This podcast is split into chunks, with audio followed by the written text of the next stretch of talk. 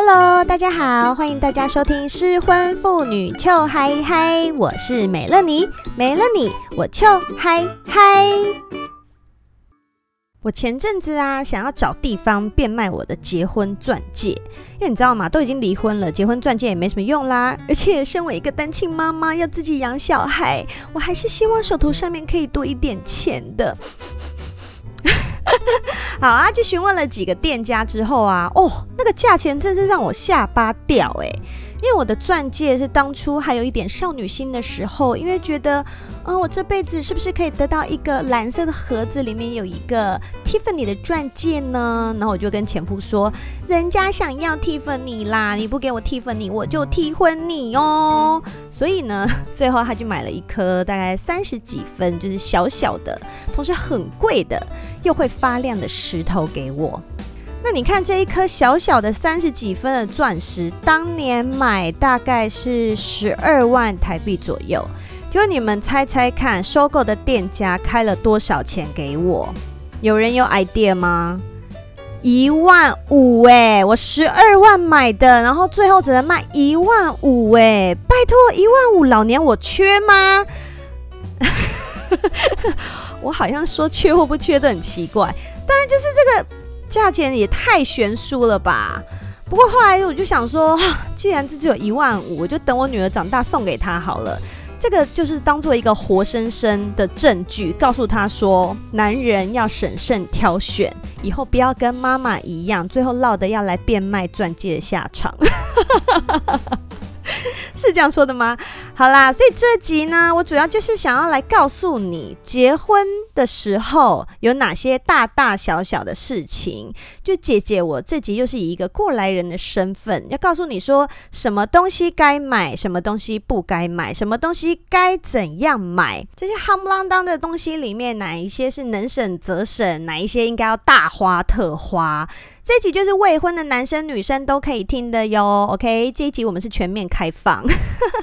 好，第一个，我们先从婚礼本身来讲好了。婚礼呢，我本人是主张能减则减，因为婚礼你通常请的就是新郎新娘的朋友啊、同学啊、同事等等。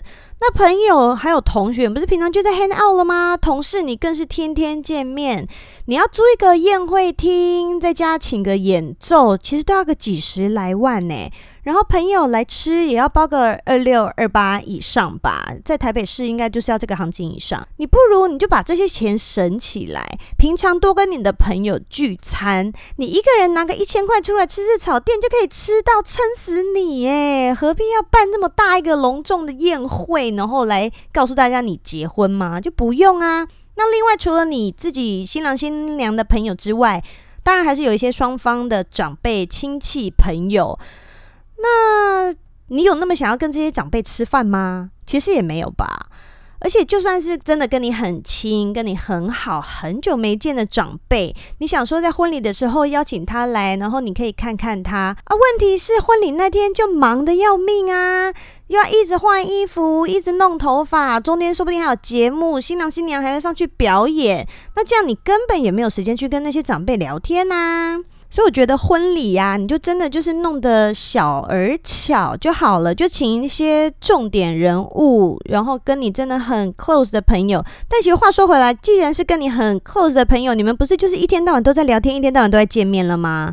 所以我觉得这个场合你就好好考虑一下，说你要怎么办，然后办的就真的是简单一点哦，桌数也不用那么多，真的不用大家都大花钱。那你说婚礼，如果我不想要在台湾办，我想要去办那种小岛婚礼呢？嗯，基本上这个问题现在是不成立啦，因为都没有地方可以出国嘛。好，但是我们假设以后就是明年后年又可以出国了。那如果你喜欢的是一种小岛婚礼，想要去巴厘岛啊，去还有什么哪里还有小岛啊？我现在除了台湾之外，其他都不知道 有什么小岛嘞。好啦，anyway，反正就是去一些啊关岛，对对对，或者是夏威夷这种地方。你说我想要去那里有浪漫的婚礼，那问题是你要把亲朋好友全部拉出去，耶，那也太花钱了吧？嗯，如果你真的是经济上许可，然后你又想要做这件事情，那当然是可以。那不如就刚好结合蜜月好了。好，那我们就直接跳到蜜月来讲，因为原则上我觉得就是要省婚礼的钱，然后蜜月旅行呢就是要挥霍，对，就是这两个字。蜜月呢，一定要盛大举行，听清楚了吗？就是要去一些平常你很难去又很想去的地方，像是北极呀、啊、南极呀、啊、冰岛啊，你想要去芬兰找圣诞老公公啊，去意大利啊，去马尔地夫快消失的这种地方等等，因为这就是一个你人生唯一一次啊，如果你只有结一次婚的话。你唯一一次，老板会心甘情愿的让你请假，然后朋友也不会靠背说，哎哎哎，出去玩哦，那么爽哦，那么爽哦。然后你的另外一半也不会说，哎，我们出去要好好省钱的这种旅行，懂吗？这就是一个唯一一次机会。因为像你们如果都去了法国，你不买几个 LV、Chanel 合理吗？都去了意大利，你不买 Prada、BV 像话吗？反正蜜月嘛，就是另外一半一定会说啊，好啦好啦，我们就难得来这一次，这辈子说不定就来这一次，就会觉得好啦，想买什么就买。那飞机一定要坐商务舱以上，知道吗？因为这辈子可能就再也没有其他机会了。我会说这么长程的啊，毕竟它很贵啊，饭店一定要住超好的，懂吗？因为这是你的蜜月旅行。当然记得，我刚刚讲了，还是要在双方财力许可的条件之下啦。你不要为了你要花大钱去度蜜月去预借现金哦。美乐你可没有告诉你这么说哦。你就算如果你们经济不许可，去澎湖也是可以很开心的，好吗？那你说美乐妮，那要不要拍婚纱？婚纱这个东西嘛，就我个人的经验，因为你就是要拍一点婚纱，你到时候婚礼当天你才有礼服可以免费租借，他们就是这种一条龙的这种包套行程。所以我觉得你可以拍一些做纪念，然后买基本组数，什么十到二十张就好了。那如果你本身是一个很喜欢穿婚纱的女生，就喜欢有那种公主风啊、华丽风啊，或者是有个性风格那种，通常婚纱店都会给你弄二到四套。那我给你唯一的建议就是，请你自己多拍一些独照。好吗？因为等你离婚以后，那些你就只会想要丢掉。但如果你有拍很多独照的话，独照其实是可以留存起来，就是时时叮咛自己不要再犯这种错了。哦，还有还有，可以趁机啦，可以趁机请你的原生家庭的家族成员一起去拍一个全家福。是没有新郎的那一种哦，懂吗？就是以后都还可以继续用、继续看的，不会像有一个什么厌恶的人在旁边，然后那种全家福你也不会想留的。所以记得原生家庭自己的全家福拍好，OK？这就是我的小叮咛。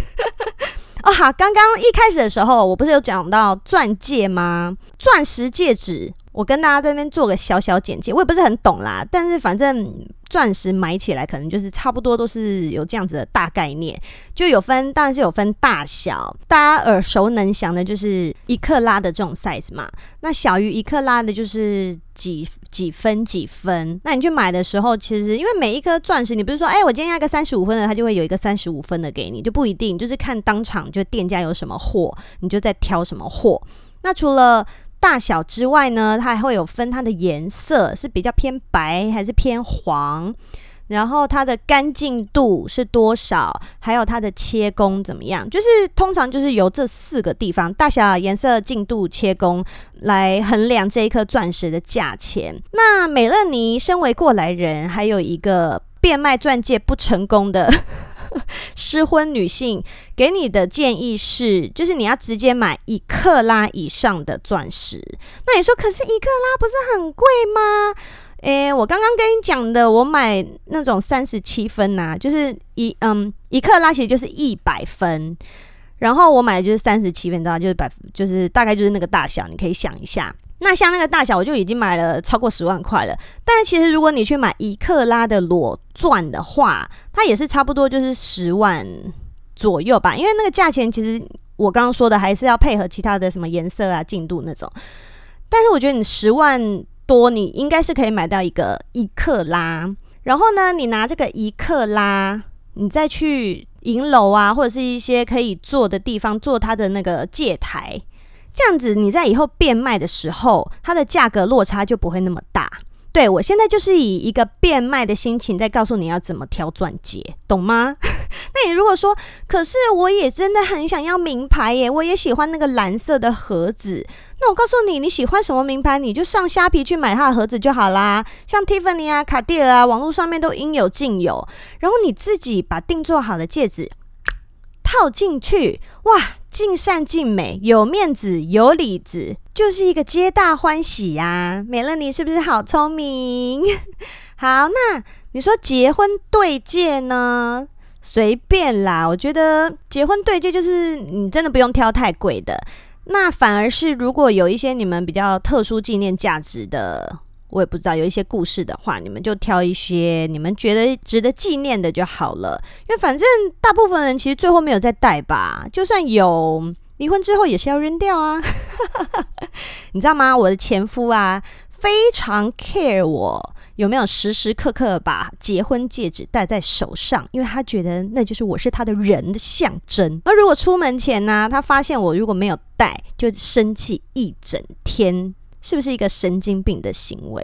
就是你不看一下小孩出门的时候东西带齐了没，然后在那边看这种无聊事，被提离婚就活该。所以一离完婚，我就到山上去把那个婚戒给扔了。没有啦，以上是幻想剧情。但是如果可以这么做的话，应该很爽。还是我就在这边征求有志一同的适婚妇女，我们一起来做这件事情好了。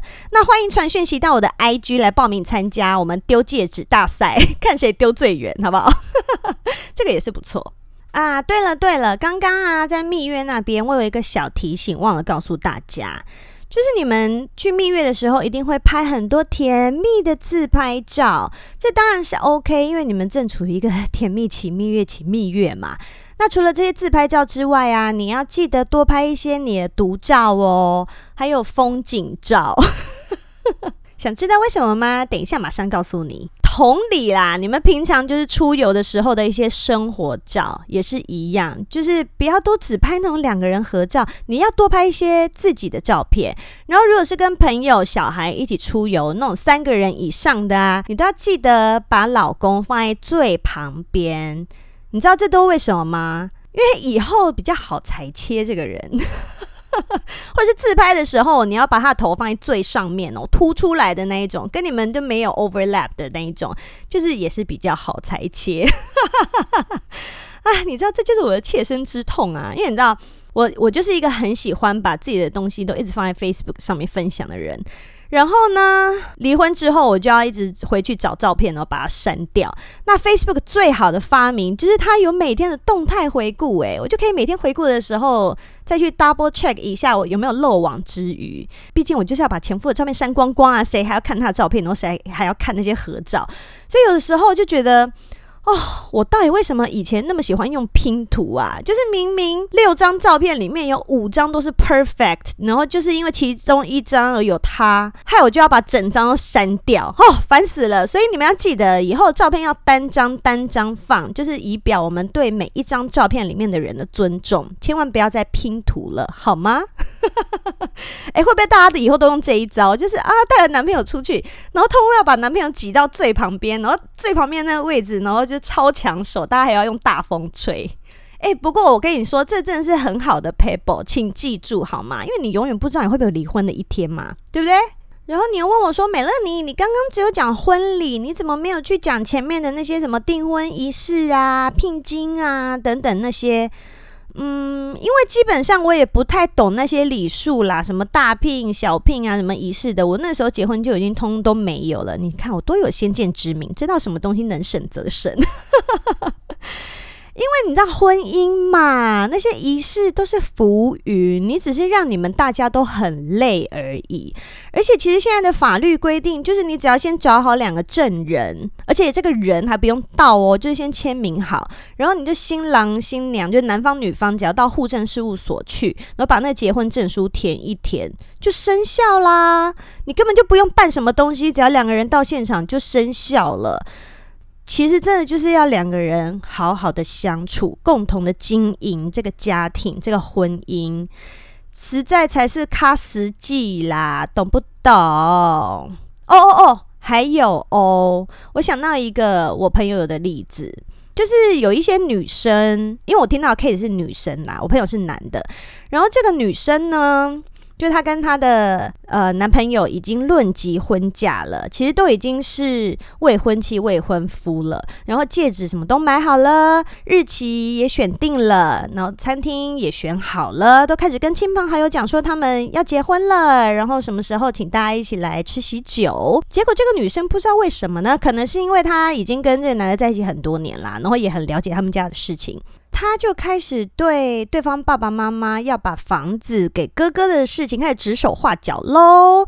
他就说：“哎、为什么你爸妈要给你哥一个房子啊？现在是我们要结婚呢，应该给我们房子才对啊。”然后我朋友就这个男生就觉得说：“哎、啊奇怪了，我爸妈要给我哥房子，你现在在出来吵什么东西呀、而且他要如果不给我哥，他也是给我啊，跟你有关系吗？这房子我们以后可以住，但是。”也不是你的啊，你知道，就开始为了这些事情吵吵吵，结果真的吵到后面，他们婚就不结了耶。所以你看，这个女生太笨了啦，她不应该去吵这些东西的，因为什么东西要吵，你就要等婚后才吵。